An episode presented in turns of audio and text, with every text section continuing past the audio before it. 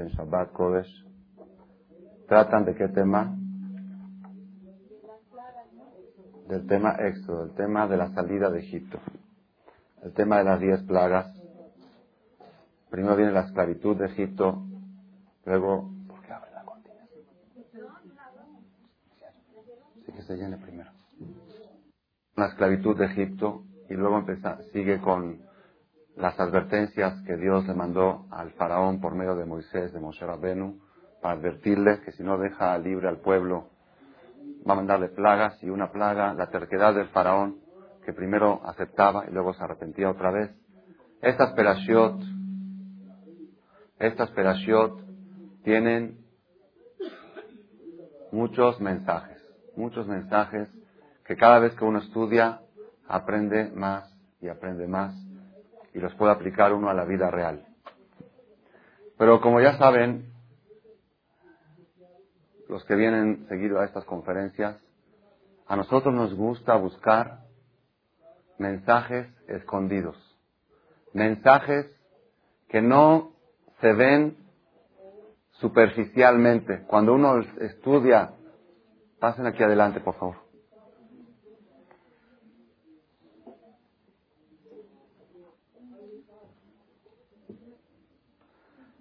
Hay mensajes escondidos que no se ven superficiales y estos a veces son los más importantes que por ver los mensajes grandes nos olvidamos de percibir los que aparentemente son pequeños, pero que son mucho, muy importantes de analizarlos. Voy a sacar uno de los mensajes escondidos en estas últimas tres perashiot, que para mí de veras, de veras, cuando ustedes oigan este mensaje van a ver que es un cambio radical en nuestro punto de vista a lo que es la vida social. Principalmente a los que les gusta platicar y hablar mucho. Como dice la Gemara, Asara Kabim Sihai Abdullah Olam, diez medidas de plática bajaron al mundo, nueve se llevaron las mujeres y una se llevaron todo el mundo. Dice la Gemara entre hombres y mujeres. Así dice la Gemara en Kirushin. Nueve se llevaron. Había un jajam. Pasen aquí, pasen aquí al lugar adelante, por favor. Había un jajam, el Rabbi de Ben David, cuando estaban en alguna fiesta y para variar el marido está esperando afuera y la mujer se está despidiendo de alguien y la despedida a veces se tarda mucho. Entonces le decía, decía a su esposa, dice, Shmone Bajetzi, Shmone Bajetzi, ¿qué es Shmone Bajetzi? Ocho y media, dice, no, son las once de la noche. Dice, no, Shmone Bajetzi, hay nueve, ya te llevas ocho y media. Nueve medidas se llevaban las mujeres. Ya estás en las ocho y media y quieres completar las nueve, entonces es un mensaje de veras, de veras muy importante. Vamos a ver qué tan impresionante, cómo la Torah tiene la filosofía tan clara y si nosotros supiéramos adecuar nuestra vida según los consejos de la Torah, nos evitaríamos miles y millones de problemas, tendríamos una vida mucho más feliz y más pacífica. Vamos a empezar así.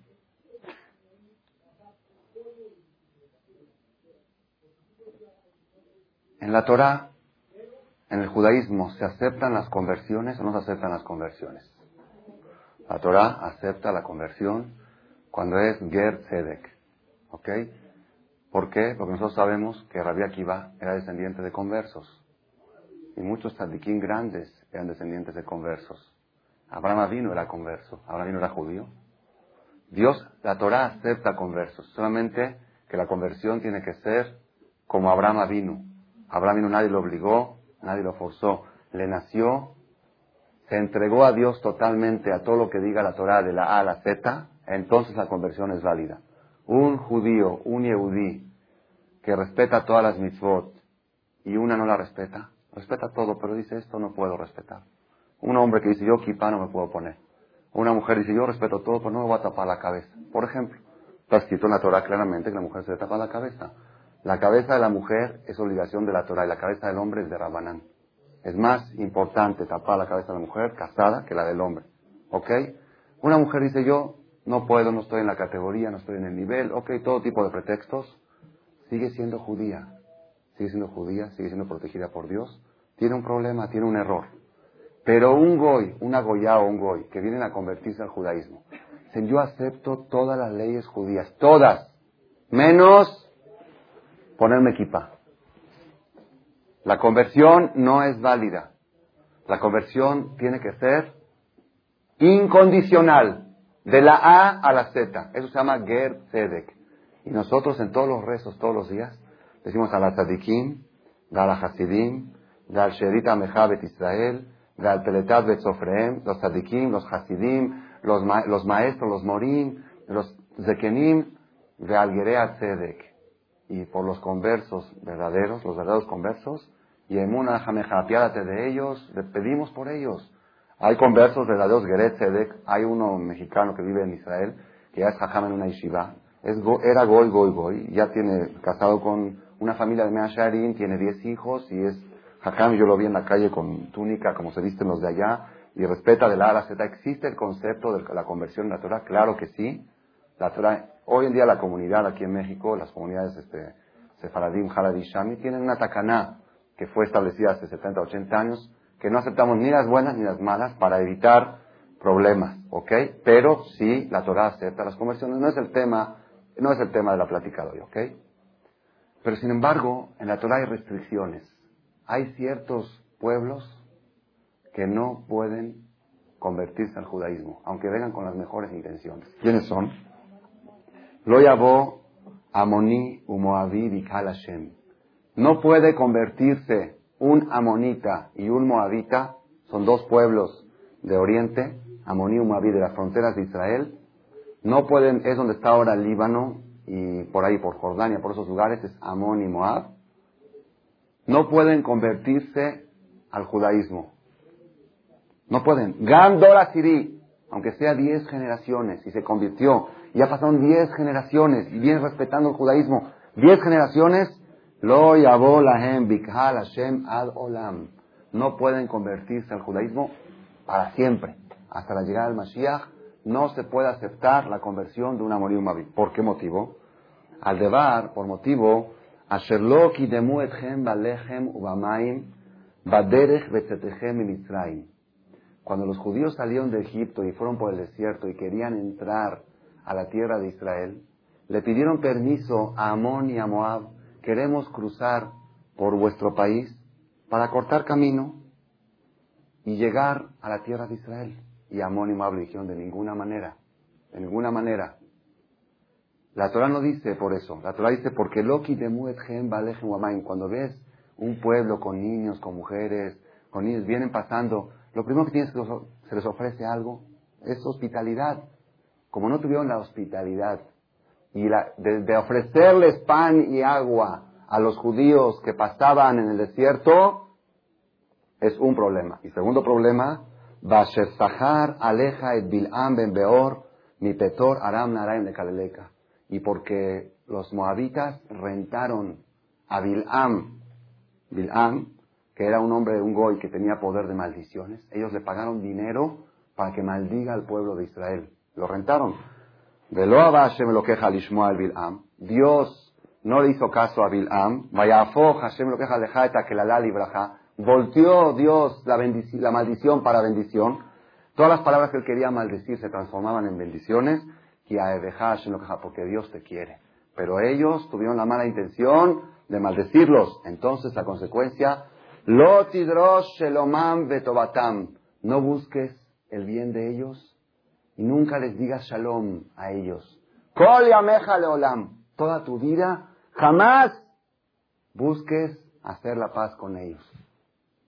Esa gente que nunca se lleguen a infiltrar dentro de los judíos. ¿Por qué? ¿Por qué? Está escrito en Pirkei Avot que los judíos, Am Israel, tienen tres cualidades que caracterizan al judío. Y esa es una de las formas Mucha gente me pregunta, ¿cómo podemos estar seguros que en las generaciones anteriores, quizá nuestros antepasados de alguna manera se mezclaron? Uno no puede estar seguro, pasaron cientos y miles de años. Hay tres, tres características para definir el temperamento judío. ¿Cuál es? Baishanim, Rahmanim, Gomble Hasadim. Baishanim quiere decir vergonzosos. Los judíos son vergonzosos, penosos. La nuera no le falta el, respeto a la suegra. Baishanim es mi suegra, ¿cómo le va a faltar respeto? Rahmanim, piadosos. Piadosos, tienen piedad, tienen, tienen piedad. Llega el marido después de un día de mucho trabajo. Sí, Jadito trabajó muy duro, le va a preparar una buena cena. Rahmanim y Gomble Hasadim. ¿Qué es Gomble Hasadim? Que les gusta hacer favores, les gusta compartir, ayudar. aunque no vea, aunque no esté sufriendo el otro, pero si puedo ayudar, si puedo hacer un favor, busca la, manera de hacer favores. Le encanta hacer favores. Son tres características del pueblo judío. Baishanim, Rahmanim, Gomble Hasadim. Los amonitas y los moabitas hicieron tres cosas en contra de esto. Primero que todo, Gomble Hasadim no hacían favores porque vieron a un pueblo que venía con niños y no les ofrecieron el pan y el agua, lo que dice atrás, de No les dieron pan y agua, les falta el altruismo, la hospitalidad, lo que tenía Abraham vino para recibir huéspedes, ese es el primer defecto. Segundo defecto, no eran rahmanim, no eran piadosos, eran crueles, porque rentaron a un, hombre que tenía maldiciones en su boca para que maldiga. Eso es crueldad, maldecir. El poder de la boca es muy fuerte. Barminar, la persona tiene que tener mucho cuidado Nunca desearle nada mal a nadie. Nunca sacar, porque a veces hay ángeles en el cielo que en ese momento tienen, cuando uno maldice, dice algo, dicen amén. Y se cumple. Y uno no sabe si en el momento este que tú estás diciendo, sacando de tu boca, el poder de la boca es un poder muy fuerte. El daño que uno puede hacer con su boca es mucho más grave que las peores de las armas. El misil, el misil más potente que tienen en el mundo puede viajar dos mil kilómetros y hacer daño de Irán a Estados Unidos y hacer daño. La boca puede hablar aquí y hacer daño en Australia. El arma más poderosa que hay es la boca. Y ellos agarraron y utilizaron la boca para intentar hacerle daño al pueblo de Israel, para maldecirlos. Porque Bil'am sabía calcular el, el, minuto exacto que cuando él dice una maldición contestan amén en el cielo. Y por eso lo contrataron a él entonces ya son crueles, no son piadosos. Le falta la segunda cualidad. Y la, primera que dijimos, Baishanim, ¿cuál era Baishanim? Penosos. ¿Qué hicieron, ¿Qué hicieron los moabitas cuando vieron que no pudieron maldecir al pueblo judío y no podían contra ellos? ¿Qué hicieron? Mandaron a sus hijas desnudas a provocar a los jóvenes judíos. Las mandaron hasta las hijas de reyes, Cosviva las hijas de reyes. Las mandaban para provocar a los judíos los judíos cayeron en pecados sexuales y Bil'am a Rasha le dijo, yo conozco, yo conozco las partes más sensibles del Dios de este pueblo. Yo sé que Dios puede perdonar todo menos pecados sexuales. Si tú quieres que Dios se enoje con ellos, el mejor sistema es hazlos caer en sexo. Les mandaron mujeres guapísimas, mal vestidas, provocaron caer en en, a los Yehudim y ahí murieron Arba'a Besrim Aleph, 24 mil judíos murieron por culpa. Entonces eso es contra Baishanim, contra la vergüenza. La vergüenza natural de una mujer es cómo va a exponer, cómo va a exhibir mi cuerpo, mi, mi intimidad ante un hombre que no es mi marido. Entonces atentaron contra, entonces estos amonitas y moabitas tienen tres defectos. Uno, no son hospitalarios. Dos, son crueles porque quisieron maldecir. Y tres, no son vergonzosos, no tienen vergüenza, no tienen pena. ¿Ok? Porque mandaron a sus hijas. Entonces, ya que tienen estas tres características contrarias a las judías, jamás los puedes aceptar a la conversión del judaísmo. Lo llamó a ¿Ok? ¿Qué les parece esto? Está claro, ¿no? A ver. Ok, muy bien, muy buena pregunta, muy buena pregunta. Esa pregunta la preguntaron en el Beta Midrash y dijeron, la Torah dice, lo llamó Amoní, que no venga el Amonita. Él y no la. Así le dijeron. Dice, no venga el Amonita en, en término masculino, dice la Biblia. De ahí se dedujo que únicamente el hombre, porque ¿quién es el que tiene que hospitalidad? ¿Quién es el que tiene que invitar? ¿Quién es el que tiene que invitar, el hombre o la mujer? ¿La mujer puede invitar?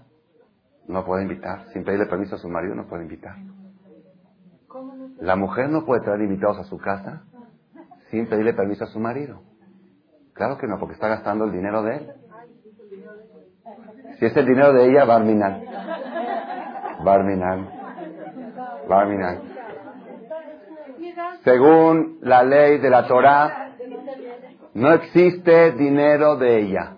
Mientras la mujer está casada, todo su dinero es de su marido. La mujer puede tener, la mujer puede tener amparos para situaciones de viudez o de divorcio, puede tener amparos. Puede estar protegida de alguna manera. Hay sistemas, hay un Talmud especial en Ketubot que habla de esto. Pero que una mujer, mientras esté casada, tenga un dinero propio y ella va y diga, yo voy y lo gasto en mi dinero, es imposible. La mujer trabaja, le trae su dinero a su marido y dice, dame para el súper. Así es. Eso es otra. No, no, no, no, no, no, no, no, no, no, no, no, no. Eso es Rabotai, eso es otro tema de otra conferencia. No es el tema ahora. Tenemos un cassette. Tenemos un cassette sobre este tema donde explicamos que la dependencia provoca unión y la autosuficiencia provoca separación. Una de las maneras de lograr la unión entre mujer y hombre es la dependencia. Y cuando haya autosuficiencia, separación, igual que el hombre con Dios, para unirse a Dios tiene que haber dependencia de Dios. Cuando la mujer, cuanto más autosuficiente es la mujer, menos unión hay en el matrimonio. Esa es la filosofía de la Torah y no es el tema de la plática de hoy. ¿Ok? ¿Por qué los amonitas no se pueden convertir y las amonitas sí se pueden convertir? Porque si el pecado fue que no invitaron, no, no, hospitalizaron, no, no, ofrecieron pan y agua. Yo una vez conté, no sé si todos los que están aquí lo han oído, pero verídico, verídico, una señora me estaba hablando de su finada madre, que era una mujer muy, muy, no era religiosa, pero era una mujer muy humana, muy, muy humana, tenía muchos valores humanos. Entonces, una de las cosas que me contó es que cuando estaban enterrando a su mamá, había muchas, muchas señoras así jóvenes llorando. Y ella ni las conocía. Esa señora me dice, yo ni las conocía. ¿Y ustedes de dónde conocen a mi mamá? ¿Cómo la conozco? Cuando yo me casé, tu mamá me regaló esto y esto, yo no tenía dinero para comprar ropa, para comprar muebles. Y así una y así otra. Se enteraron después que el 80% del dinero que le daba su papá lo usaba para casar novias y el 20%. Entonces yo le pregunté, ¿y su papá estaba de acuerdo? sea, nadie sabía, ni siquiera mi papá le contaba. Era tan sadeket, tan buena la mujer, que ni siquiera le contaba a su marido. Le dije, discúlpeme, pero su mamá era una perfecta ignorante ratera. ¿Sí? Era una perfecta, porque si el marido le da 100 pesos para que vaya a comprar el súper y ella agarra 80 y se lo da desde acá y compra 20, si el marido le dio 100 es para que en la calle haya abundancia de comida. Él quiere que entre a la casa y que los hijos coman bien y que haya carne y que haya pollo y que haya de todo. Sin autorización del marido es pecado darse de acá. A menos que sea cosa muy pequeña. El Talmud de cosas pequeñas puede dar la mujer. Pequeños cada quien en proporción, ¿no? Más o menos. Si cantidades pequeñas no tiene que pedir permiso porque es natural. Pero cuando ya son cantidades como esta mujer, que el 80% de su, de su gasto lo daba en acá, es una perfecta ignorante ratera. Ella no lo hizo con maldad, por equivocación, por no estudiar, por no tener religión, creía que estaba haciendo una gran misma y cuando llegue arriba va a decir lástima. Lástima, ¿por qué? Porque espero, espero, espero que no haya recibido castigo por eso. No sé. ¿Ok? No sé, porque quizá una vez dijo, ahora me lo dijo un muchacho en la clase, que una persona llegó al cielo, le dijeron, ¿por qué no hiciste, no respetaste Tevila? Es que yo no sabía, a doble castigo. Uno por no respetar y otro por no ir y aprender y estudiar. ¿Quién es si no sabía? No sabía también es un pecado. El no saber, la ignorancia también es un pecado. Mientras hay donde aprender y donde estudiar y donde consultar, la ignorancia es un pecado. ¿Ok? No, es, no sé, no voy a entrar ahorita en el tema ese. Yo nada más les, traje esto entre paréntesis. ¿Por qué las mujeres amonitas sí se pueden convertir y los hombres amonitas no? Porque las mujeres no podrían ofrecer pan y agua. ¿Quiénes son los que tienen que ofrecer? Los hombres, sin autorización del marido. Entonces los hombres son los que les faltaban hospitalidad. ¿Ok? También, ¿quién rentó a Bil'am para que eche maldiciones? Las mujeres, no, los hombres. El hombre, ¿ok? ¿Quién mandó a, las, a sus hijas? Los papás obligaban a sus hijas a ir a provocar a los judíos. Entonces, es problema de los hombres también. ¿Ok? Por eso amoní, velo amonitas. Amonitas sí se pueden convertir, los amonís no. ¿Ok? Todo lo que estamos diciendo ahora es un preámbulo a la introducción de la conferencia. ¿Ok? Pongan atención. Pongan atención. Los judíos estuvimos 400 años en Egipto, de los cuales 210 años fuimos esclavos en trabajos forzados. Trabajos forzados significa, significa que le daban trabajo de hombres a las mujeres y de mujeres a los hombres. Todos los trabajos que acostumbran a hacer las mujeres, como es trapear y lavar y lavar platos, lavar ropa y pañales y, cocinar, los hombres. Y todos los trabajos de hombres, cargar cosas pesadas, eran las mujeres. Abodat parej, vayavidu et. Parej quiere decir trabajo forzado, duro. El primer día de trabajo vino el faraón, agarró una pala y dijo, vamos a reconstruir la ciudad. Que vengan todo el que quiera, todo el que sea patriota, que venga a ayudar. ¿Quiénes, son los, ¿quiénes son los primeros patriotas? ¿Quiénes son los primeros patriotas? Los judíos. Judíos tenemos que demostrar que somos somos bien mexicanos, bien mitrim, bien, somos, tenemos ya pasaporte egipcio, somos de Mitzrayim. Entonces, y vieron el faraón que estaba excavando, y dijo el faraón, por cada ladrillo, un dólar. Por cada ladrillo que construyen, un dólar. Trajeron al abuelo, al suegro, a, a los nietos, a los cuñados, y trabajaron de 6 de la mañana a 10 de la noche. Acabó el día, 10 mil dólares. 10 mil ladrillos, aquí está, 10 mil ladrillos. Mañana me haces la misma cantidad de ladrillos, pero sin recibir ni un dólar. El sistema del faraón. Primero quiero probar qué potencial tiene el judío. ¿Qué potencial? Con el dólar lo puedes probar. Lo probó, descubrió el potencial, ahora lo hacen gratis. Cuando llegó Moshe y Aarón a decirle al faraón, Dios nos dijo que ya lo tienes que liberar al pueblo. ¿Quién es Dios? Dice, estos judíos tienen demasiado tiempo de más para pensar. ¿Qué voy a hacer ahora? Ya no les voy a dar, ya no les voy a dar tabiques. Antes se les daba ladrillo. Ahorita ellos tienen, ah no, antes les daba la paja, la paja y el lodo para fabricar el ladrillo. Ahorita no les voy a dar ni siquiera la paja. Ellos tienen que ir al bosque y buscar la paja. Y tienen que hacer la misma cantidad de tabique diario. Y de por sí trabajaban de 6 de la mañana a 10 de la noche. Y ahora sin que les den la materia prima, peor. Y cuando no acababan la cuota de ladrillos, ¿qué hacían los egipcios? ¿Qué hacían? ¿Les pegaban y nada más? Ah. ¿Qué hacían? No. Agarraban a sus hijos y los ponían de tabique. Vivos, vivos y le ponían cemento encima.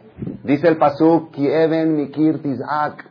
La piedra, desde la piedra se oían los gritos y las lágrimas de los niños. De Jafiz me decía, nena. Como no tenían, no habían cumplido la cuota de tabique, ponían a los niños vivos de ladrillo. ¿Qué dicen ustedes? Si viene un egipcio y se quiere convertir al judaísmo, ¿lo aceptarían? ¿Lo aceptarían o no lo aceptarían? Si a una monita, ¿por qué no me dio pan y agua en el camino? Que no tiene ninguna obligación de hacerlo. Nada más es una falta de moral, falta de hospitalidad. Ya perdió, perdió el derecho a accesar al judaísmo. Yo, el egipcio, con más razón. ¿Saben lo que hicieron los, egipcios de los judíos? Basura los hicieron. Los aplastaron. Los humillaron. Agarraban niños recién nacidos, los tiraban al río. ¿Qué es eso? Cuando las mujeres se quedaban embarazadas después de todas las trampas que hacían para que los hombres no coman y no tengan fuerza para tener relaciones y las mujeres les hayan pescado, todo, después que se quedaban embarazadas, se iban a aliviar en el campo y traían cestillizos. Ahí, los dejaban ahí porque sabían que venían los egipcios. Dios les mandaba un ángel que los lavaba, los atendía y les ponía dos, dos, este, como dos llagas en la boca, una de miel, una de leche. El niño apretaba y salía miel y salía leche. Cuando los egipcios veían de repente 100 niños, se fueron a aliviar 20 mujeres, 120 niños. De repente veían 120 niños, iban allá para agarrarlos y matarlos, se los tragaba la tierra. Dios hacía un milagro, se los tragaba la tierra. ¿Qué hacían los egipcios? Traían un tractor de arado, una máquina de arado, y araban la tierra para estrangularlos. Pero Dios hacía el milagro que estén abajo de 30 centímetros, donde no llega el arado. Después, cuando tenían 8 o 9 años, brotaban como pasto, como flor, como un árbol, y llegaban miles y miles. Mamá, yo soy tu hijo, mamá, yo soy tu hijo. Llegaban a sus casas. Rebabá, Los egipcios eran crueles con los judíos. Agdarim. Entonces, ¿qué dicen ustedes? Un egipcio que viene a convertirse, ¿lo podemos aceptar o no? Ustedes dirían que no. Vamos a ver lo que dice la Torah. Dice la Torah, dice la Biblia, en el mismo lugar donde dice no aceptes a la monita y al moabita. Selotetaev mitzri. No rechaces a un egipcio que se viene a convertir. ¿Por qué? Kigera verso. No puedes ser desagradecido. Viviste 400 años en Egipto. No puedes ser desagradecido con los egipcios. Y si viene a convertirse, no lo puedes rechazar. ¿Qué, qué beneficio? Dice Rashi, algo impresionante. ¿Qué quiere decir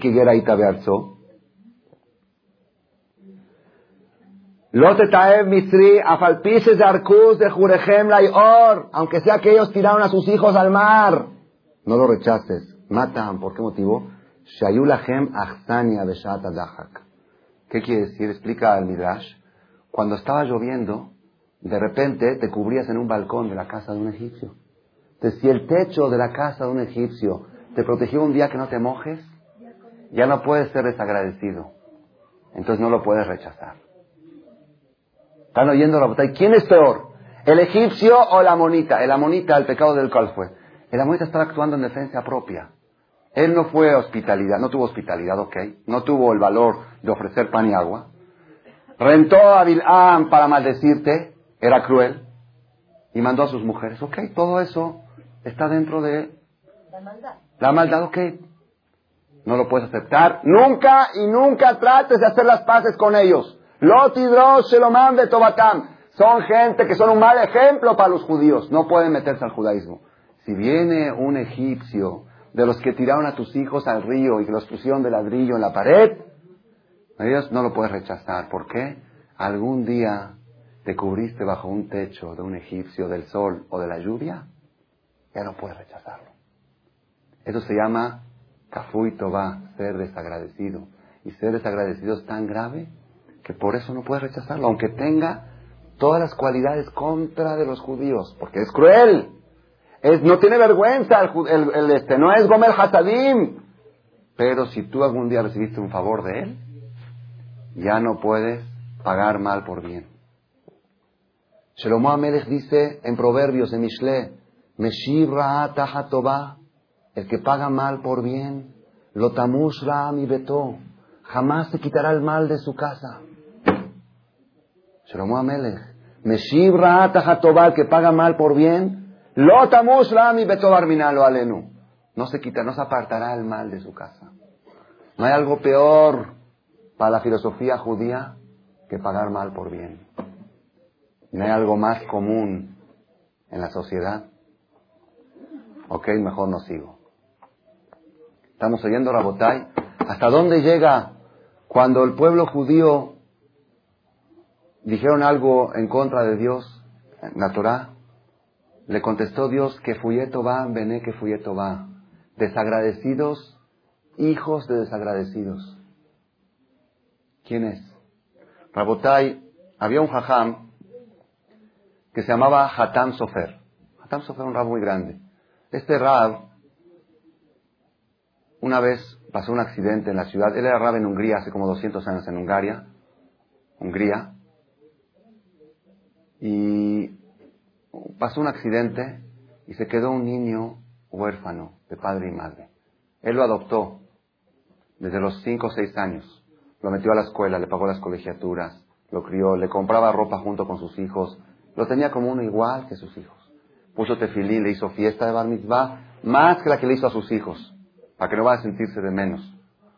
Llegó el tiempo, lo mandó a la yeshiva, todo, todo, todo, todo, todo. Llegó el tiempo de casarse, le buscó una niña, una muchacha de familia muy buena, también de dinero y todo, de otra ciudad. Entonces ya hicieron la boda, hicieron Sheba Berajot, hicieron los siete días de fiesta de la boda, todo, todo muy bien. Y acabando Sheba Berajot, el muchacho se va a ir a vivir a casa, es decir, a la ciudad de la novia, para variar, sí, por la mente está al lado su mamá, ok. Y se fue a despedir de quién? De su padrastro, que era el Hatán Sofer. Llego con él, vengo a agradecerle por todo lo que ha hecho por mí, no tengo palabras, me vengo a despedir, ¿cómo puedo yo agradecerle? Hatán Sofer abrió su cajón sacó una bolsa con unas piedritas chiquitas y redondas, redondas como las que juegan, de, ya saben, de los niños, como tipo canicas. Dice, toma, te doy esto. Dice, ¿qué es eso? Le recuerdo, ¿qué recuerdo es ese? Dice, no, yo sé que algún día me vas a echar piedras. Cuando me las eches, que no sean tan grandes, que sean estas, para que no duela tanto. Es el temperamento humano. Temperamento humano. El mismo Hatán Sofer, una vez le contaron que una persona está hablando mal de él. Una persona está... Dice, ¿qué favor le hice para que hable mal de mí? La persona cuando recibe favores se siente endeudado.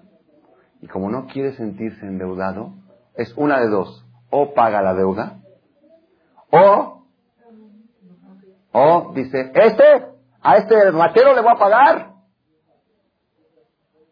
Y se pone peor. A este ni le hablo. Porque es un ratero, porque es esto, porque...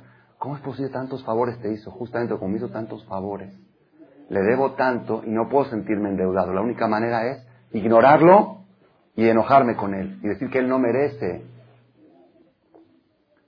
la persona, Rabotai, la persona camina por el mundo, así trae Rab Dessler en Ishtam la persona camina por el mundo con un sentimiento de que todo el mundo le debe. Y todos los favores que le hacen es a cuenta de la deuda. Si una persona me debe a mí un millón de dólares y me trae 100 pesos a cuenta, le digo muchas gracias por pagarme 100 pesos a cuenta. ¿Qué le digo? mirar groserías. ¿No te da vergüenza de un millón de dólares que me deben? Más o menos es la mentalidad humana. El niño crece desde chiquito, todo es de él. Todo, toda la casa para él. Eres el rey, el rey, mi rey, mi reina, mi rey, mi reina. Se lo cree. Se lo cree. Le entra, es rey. ¿Qué es rey? Rey es que da órdenes, que todos están a sus órdenes. Luego va a la escuela, ve, pues hay varios reyes. y el Empieza el conflicto hasta que se va más o menos acostumbrando, pero todavía en la casa mamá dice, bueno, para aquí, para la casa tú eres el rey. Sí, pero también tiene hermanos, y tiene esto, y luego viene un hermano más chico, lo destronaron.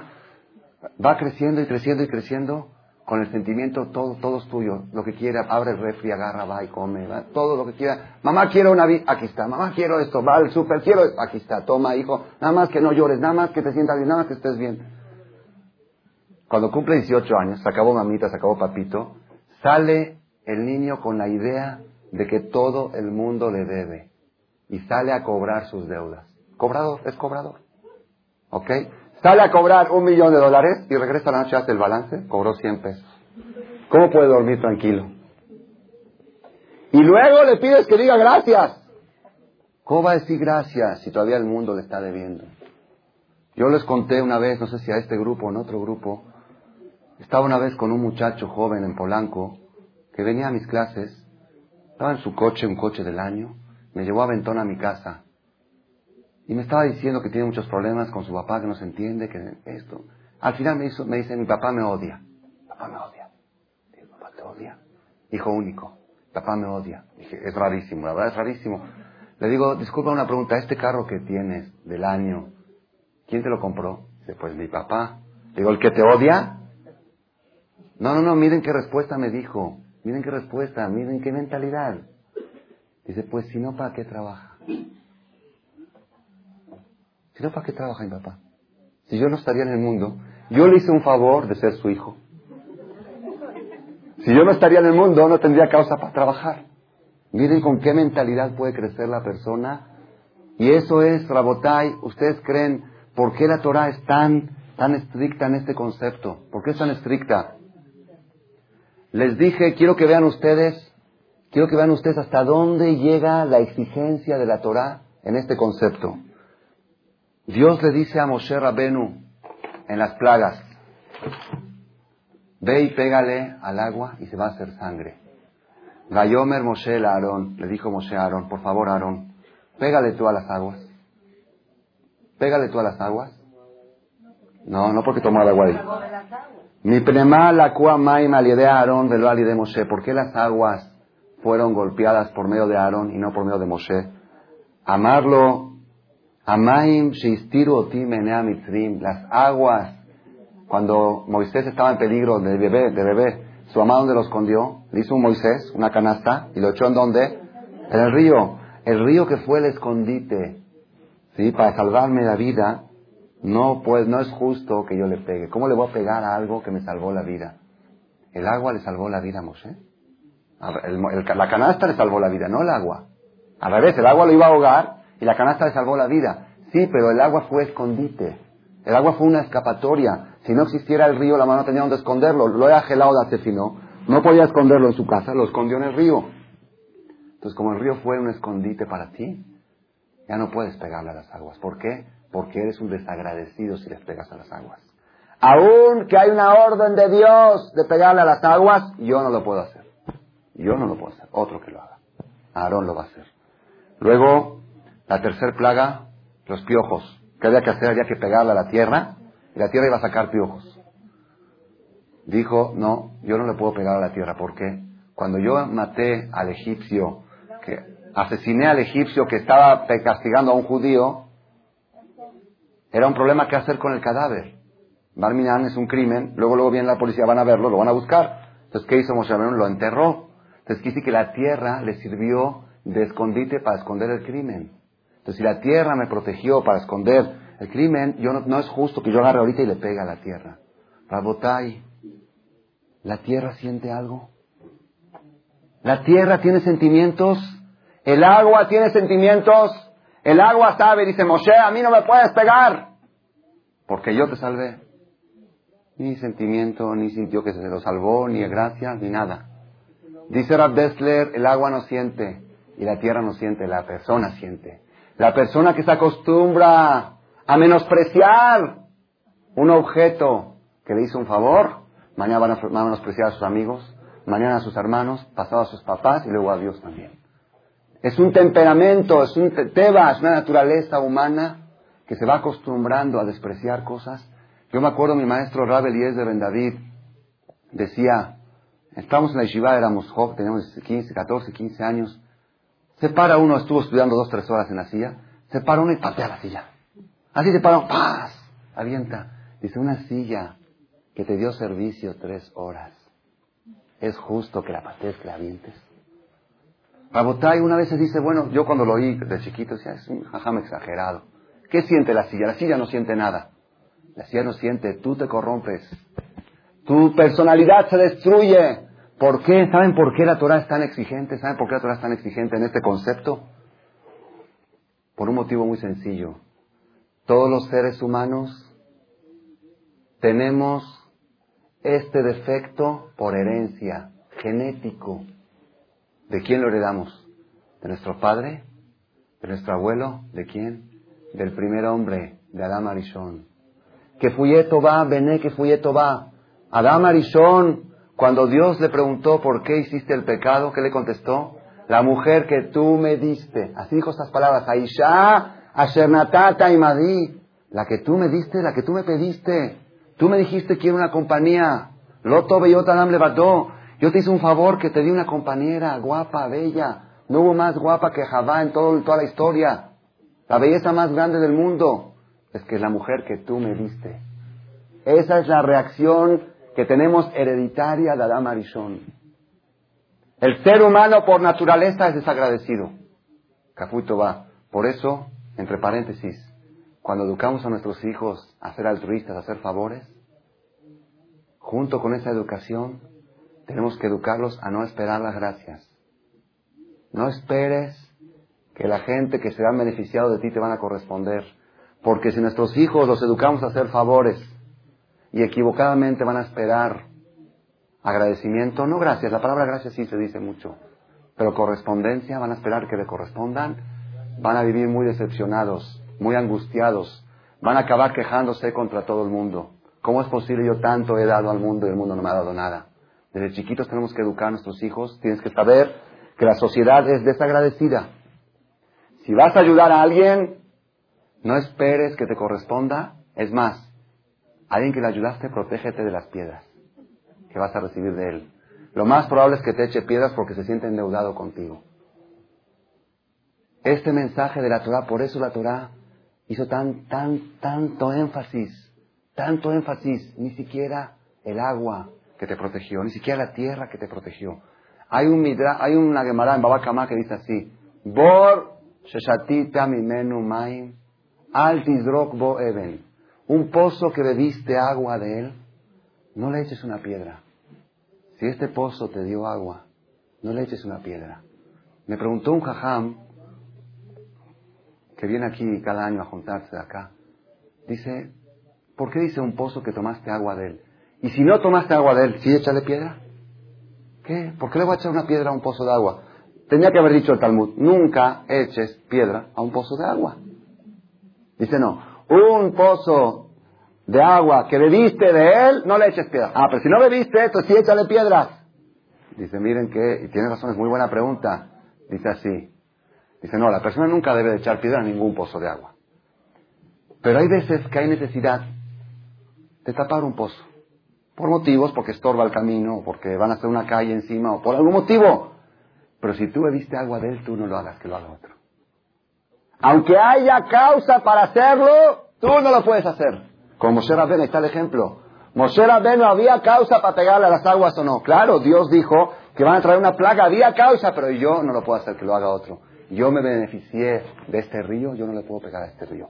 ¿Por qué? Porque me estoy destruyendo mi personalidad, estoy destruyendo mi temperamento, estoy yendo en contra de la filosofía básica del judaísmo, que es, dijimos una vez en otra conferencia de parejas, se llama etimología judía. La palabra yehudí viene del término joda a agradecimiento. La esencia del judaísmo es saber ser agradecido. Cuando Moshe Rabenu va a salvar al pueblo judío de Egipto y llevarlos a, recibir la Torah, no podía ser una actitud que contradice a la esencia judía. Yo di un ejemplo, Rabotai, lo dije en Sudash Elishit aquí ante los hombres y se quedaron así. A ver qué opinan ustedes. Voy a dar un ejemplo de hombres, ¿ok? Cada quien que lo transporte en su, en su idioma, en su caso. Un señor, un señor, viene un muchacho joven, de 19, 20 años, y lo invita, le dice, ven, te quiero invitar a un negocio. Un muchacho joven invita a un señor de 40, 50 años a un negocio. Lo lleva al restaurante, te invito, él dispara, él paga, están kosher, ¿ok? Le dispara, le paga todo, traigan, ¿qué quieres? Carne, traigan copas, traigan esto, lo lleva a saborcito, lo lleva acá, lo lleva al otro, a, los restaurantes nuevos que hay kosher. ¿Ok? Y le presenta los negocios, se lo voy a estudiar, va, lo estudia, lo invita otra vez. Tres, cuatro, cinco veces lo llevó a comer, hasta que después de la quinta vez se convenció que es buen negocio. Dijo, tú nada más me tienes que dar cien mil dólares, le dijo el joven al señor, porque yo no dispongo de capital, pero el negocio está bueno, vale la pena. Él estudió bien, dijo, sí, tiene razón, vale la pena, ok, ok. Aro le dio los 100 mil dólares y el otro fue la última vez que lo vio, ok. Se peló con el dinero, se lo gastó en Acapulco, bueno, sé a dónde, hizo lo que quiso, ni negocios, todos papeles falsificados, todo, todo, todo, todo mal. El Señor lo transó y era su único capital que él tenía, su semilla de su patrimonio que él tenía. Rashut, un joven de 18, 20 años, engañó a un señor de 40, 45, 50 años. ¿Ok? ¿Qué siente, qué siente este señor de 50 años contra este chavo? ¿Qué siente? ¿Rencor o no rencor? ¿Siente rencor? Si es un hombre muy, muy, muy tzadik, muy tzadik, va a decir kaparat abonot, todos minashamaim, de todos modos ese dinero no me correspondía, si no me lo hubiera quitado él, me lo ha quitado otro, y no le voy a guardar rencor. ¿Ok? No rencor. Pasan dos años Viene este joven y dice, oye, me quiero casar con tu hija. Me gustó tu hija. Me quiero casar con tu hija. ¡Lotetaem mitri!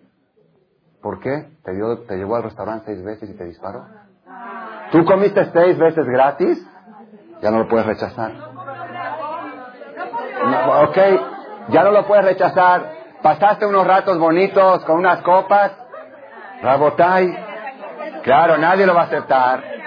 Es muy duro, ¿verdad o no? Nadie lo va a aceptar. Nadie lo va a aceptar. Claro, ponga atención, Rabotay. Yo no voy a casar a mi hija con un ratero. Ok. No, eso es un punto. Pero no porque me robó a mí. ¿Ya me entendió en el punto? Ok. Si uno dice, no, yo a mi hija quiero casar con un hombre honesto, es otra cosa. Pero, independientemente de que sea honesto o no sea honesto, pero uno que me se llevó todo mi capital, todo mi patrimonio, yo le puedo dar a mi hija, no te puedo dar a mi hija, porque tú me quitaste todo. Sí, pero te di de comer seis días en los mejores restaurantes de México y pasaste unos ratos muy bonitos. Rabotay, Yo les pregunto a ustedes, ¿qué proporción tiene el favor que nos hicieron los egipcios? El ¿Qué favor nos hicieron los egipcios? Pasamos por abajo de un techo y no nos caía lluvia, pero nuestros hijos estaban enterrados en las paredes gritando y llorando vivos. ¿Tiene alguna proporción? Viene a convertirse, bienvenido. ¿Por qué? Es que tú has sido un gran anfitrión conmigo. Yo me cubrí. ¿Hasta dónde? ¿Hasta dónde exige la Torah? ¿Hasta dónde exige la Torah? Tajatová. El que paga mal por bien, lotamus rami beto. Rabotai, Rabotai, quiero que sepa una cosa.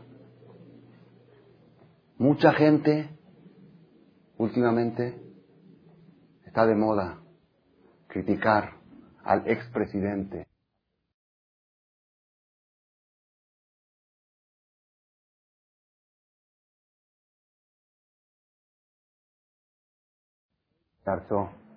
¿Por qué?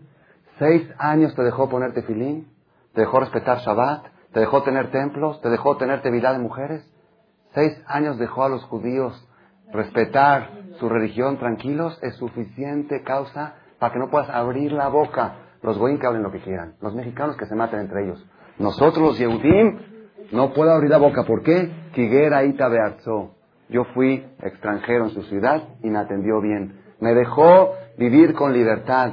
Y es más, todos saben que en los tiempos de Salinas de Gortari se permitió la libertad de culto. Antes era prohibido ir con religión por la calle, ahorita ya está permitido por la ley.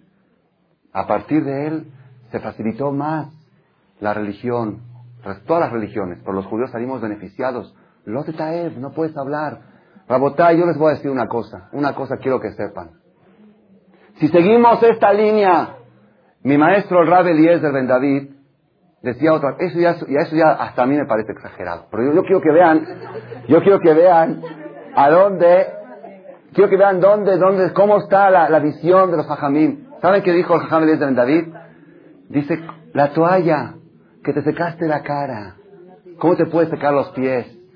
¿Cómo puedes pisarla y secarte los pies en la regadera con la misma toalla que te secó la parte de tu intelecto, de tu, de tu cerebro? La parte, la, la toalla que te dio servicio a, tu cerebro, ¿vas a pisarla? Tiene que tener dos toallas. Así decía él. Os digo, hasta a mí se me hace exagerado. ¿Qué siente la toalla? La toalla no siente, tú sientes. Tú sientes. Tú te acostumbras a pisar cosas que te, dieron servicio. Rabotai, Rabotai, pongan atención. Pongan atención, este es el mensaje de la noche, lo que voy a decir ahora. A partir de esta conferencia, no hay una persona de los presentes que pueda hablar mal de una persona en el mundo. Porque de alguna manera, quién sabe si algún beneficio ha recibido de él. Piensen un poquito, la botay. No puedes hablar mal de nadie. ¿De la suegra? No, no me hizo ningún favor. Nada más. Su esposo es mi marido. Nada más. Su esposo, su hijo es mi marido. Nada más. Tahatobá. La gente se queja porque hay problemas. Shelomo Amelech te dice el secreto de los problemas. Lotamush Rami Beto. No se va a apartar el mal de la casa de aquellas personas que no saben agradecer favores. Favores al río. Favores a la tierra favores a la toalla, favores a la silla. ¿Quién habla de la suegra? ¿Quién habla de los padres? ¿Quién habla de esos favores? Son inagradecibles, por más que uno esté toda su vida diciendo gracias suegra por haberme educado a mi esposo, gracias suegra por haber criado, por más que digas y digas y digas y digas, no alcanzas de agradecer. Pongan atención. Un, un pozo que bebiste del agua, no le eches piedras aunque tengas causas para echarle piedras. Aunque tengas causas para hablar mal de tu suegra, aunque ella sea una esto y una lo otro, yo no puedo hablar mal. ¿Por qué? Yo recibí un favor de ella. Recibí un favor de ella, su hijo y otras cositas a veces también acompañadas que vienen con el hijo. Nada más su hijo recibe uno de su suegra. No, pero eso lo hace porque es su obligación, para, si no, ¿para qué trabaja? Si no, ella, ella, se siente bien que me trae el súper a veces, se siente bien que me compra el pescado, se siente bien, no lo hace para hacerme un favor. Ella se siente bien, lo hace por ella. Rabotai, Rabotai, cuando una persona tenga un problema con sus papás, o con sus suegros, o con sus hermanos, o con sus primos, un problema que le hicieron algo muy grave y por eso ya, no, ya le volteó la cara. Que diga, mi suegra me hizo más daño que los egipcios a los judíos. No, no creo que mi suegra haya a mis hijos, los haya puesto en la pared. Mientras no, ¿ok?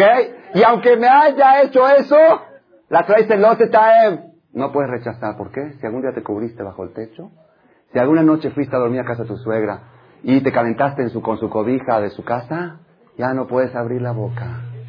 Ya está, se acabó. Rabotay, piensen ustedes, Rabotay, piensen ustedes, la suegra y la nuera, cada quien tiene que adaptar esto. No hay, ponga atención, a partir de hoy hay un nuevo punto de vista de la Shonara. La Shonara todos sabemos que es muy grave hablar mal de la gente, es muy grave. Hay un nuevo punto de vista. ¿Por qué es tan grave? Otro ángulo. Aparte de todo lo que dice Jafet Haim, un ángulo nuevo. Casi es imposible encontrar una persona en el mundo que no te haya hecho algún favor, directa o indirectamente. Entonces, si cuando tú hablas, eres Meshib Ra'at estás pagando mal por bien, Rotamush Rami Beto Barminalo Aleno. Tenemos que saber este mensaje, Rabotai, vale la pena, por eso dije, está, vemos, vemos la salida de Egipto, vemos las diez plagas, vemos los milagros, la partida del Mar Rojo, tenemos que ver los mensajes escondidos que hay dentro de esto. Este mensaje, voy a terminar, voy a terminar con una cosa. Hay una prohibición en la Torah que se llama Lotikach Shohat. ¿Qué es Lotikach Shohat? Un juez no puede recibir soborno, aunque sea que él no quiere juzgar mal, él quiere juzgar bien. No puede, ¿por qué? Porque el soborno enseguece. Que Shohat y ver en Jamim y Salef Dibret ¿Ok? ¿Cómo entienden ustedes? Por ser que el soborno enseguece, entonces es probable de que él le dé la razón a la persona que lo sobornó. Entonces, por eso, por eso no puede juzgar, ¿ok? Ahora, ¿qué pasa si viene Moshe Rabben? O una persona súper, súper tzadik, súper tzadik. Que Dios atestigua de él que el soborno no lo enseguece. Aunque le dio dinero esta persona, él no le va a dar la razón injustamente. Es una persona tan tan desprendido de las cosas materiales que a él el soborno no lo seguece y Dios atestigua. A esta persona, Eliyahu Naví. Ok, vamos a ver a a Naví. Está de juez. Y viene uno y le da soborno a Eliyahu Naví. Eliyahu Naví, ¿puedes creer que se va a enseguecer? No se va a enseguecer. Es un ángel, no se va a enseguecer. ¿Puede juzgar o no puede juzgar? ¿Por qué? Pero si la Torah dice que el motivo es porque el soborno enseguece. Y este soborno no lo ensegueció. Entonces, si no lo ensegueció, que juzgue. Pongan atención. Esto lo vi. Esto lo vi en el Chubot Chubot Arivash, hay un libro, Chubot Arif, perdón, Chubot Arif, cuenta lo siguiente. Cuenta que había dos personas en la ciudad del Rib, Rabbeinu el Faz, estuvo como hace 800 años. Había una persona que tenía un juicio con otra persona y vinieron ante él para que lo juzgue. Dijo, yo no puedo juzgar. ¿Por qué? hace tres años yo tenía un problema de salud y este señor, uno de los, de los contrincantes, de los que estaban discutiendo, tiene un baño público, un baño de vapor y antes se usaba mucho, una sauna. Y yo, él me dio servicio, yo utilicé sus, sus instalaciones para curarme y para, para mi salud. Entonces, como yo recibí provecho de él, yo no puedo juzgar. Dice, pero ¿cómo jajamos usted su categoría? Miren lo que dijo. Dice, ¿por qué la Torah prohíbe recibir soborno? Cuando recibes soborno, si enchuecas tu mente y le das la razón al que te dio el soborno, está mal. Y si no enchuecas tu mente y sale culpable el que te dio el soborno, estás peor. ¿Por qué? Te dio dinero, ¿cómo eres cafuito va? Por eso no puedes juzgar. Porque ni Shah estás haciendo un pecado gravísimo. Si chuecas la justicia, es gravísimo. Y si eres muy justo, muy justo, y a esta persona que te hizo un favor, Tú, ok, pero justicia es justicia, que lo haga otro. Moshe Rabenu, había que pegar al agua, Dios dijo, pero que lo haga otro. Yo no puedo tapar un pozo que tome del agua. Aunque haya que taparlo, están oyendo la botay. Si yo estoy juzgando de juez con una persona que me haya hecho un favor, ya no puedo juzgar. ¿Por qué? Porque si me enchueco mi mente, está muy mal. Y si soy muy derecho, estoy peor. Porque estoy, estoy desfavoreciendo a una persona que me hizo un favor. Y aunque tenga la razón, porque la justicia es así, yo no le puedo echar piedras al pozo que tome del agua. Para que veamos hasta dónde llega la Torah. Esta es la filosofía judía, no es la filosofía, es la esencia. El Shem Yehudi, cuando te preguntan, ¿eres judío? Si quieres calificarte qué tan judío eres, según esto te puedes calificar qué tan agradecido eres. Dice Rab Dessler, las gracias que damos nosotros, no, eso no se llama ser agradecido. ¿Por qué? Las gracias que damos es para invitar a otro favor. Si no doy las gracias, mañana no me hacen favores. Es comprar el próximo favor. Eso no es gracias. Gracias es que de veras la persona se sienta endeudado con todo aquel que ha recibido algún provecho. Te has cubierto de un techo de la lluvia, ya no puedo hablar mal de él. No hay, busque una persona en el mundo que puedas jurar que no has recibido un favor de él directa o indirectamente. Entonces no puedes hablar, saliendo de aquí yo sé lo que van a decir muchas señoras. ¿Ya no se puede hablar? ¿Sí? De la gente no se puede hablar. De nada se puede hablar. De nada. Del, agua, de la alberca, de la Igire no puedes hablar. No puedes hablar. Hablas de la Igire, mañana se te va y te quejas. Ah, ¿no era que no la querías? Ahí está, se te fue.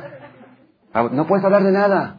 Todo lo que has recibido una gota de beneficio, mudo. Entonces que hay que hablar puras cosas buenas, puras cosas positivas, puro alabanzas. Qué bueno, que, ok, no es tan buena la Igire, pero me ayuda en algo, me sirve de algo, ya es suficiente, ya más pic, dai, dai.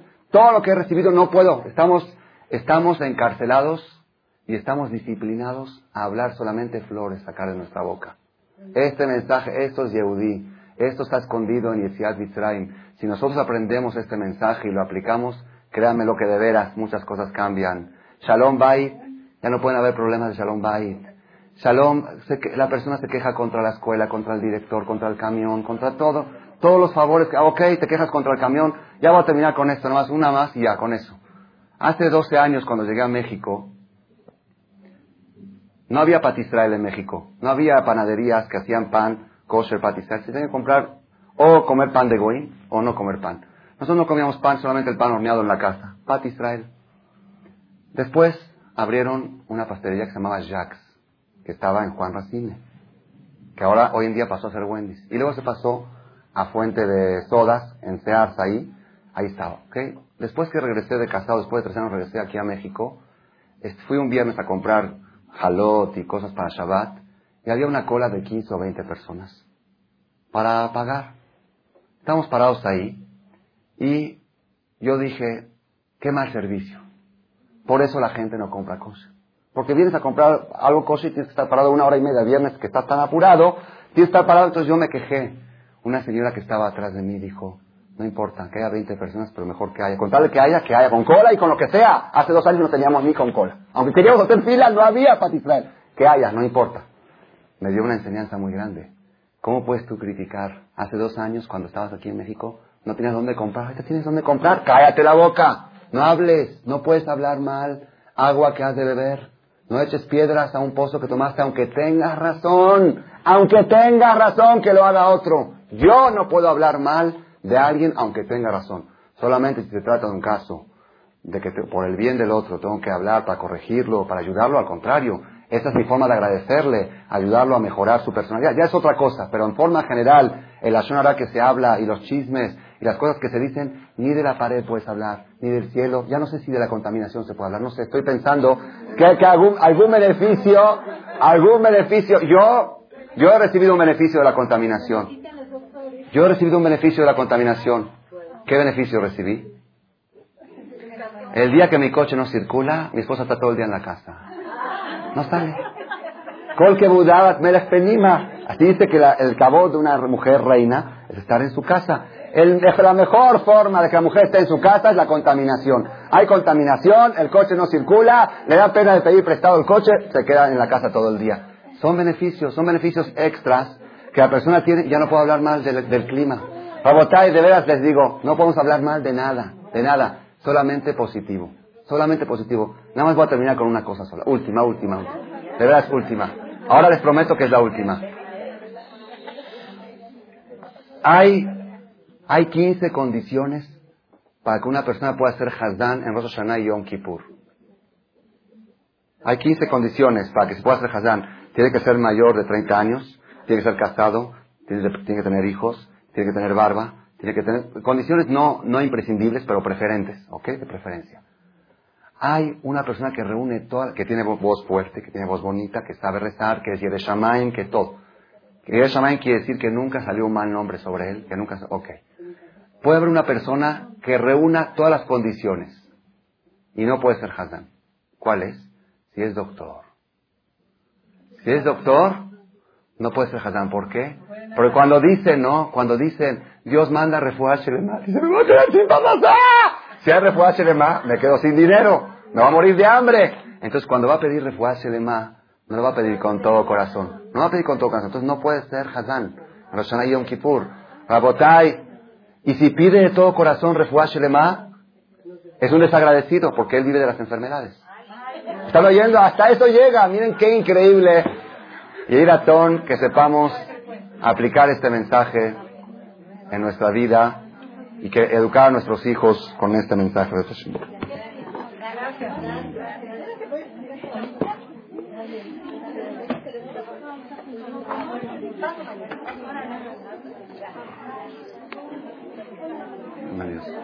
Hola, Ima.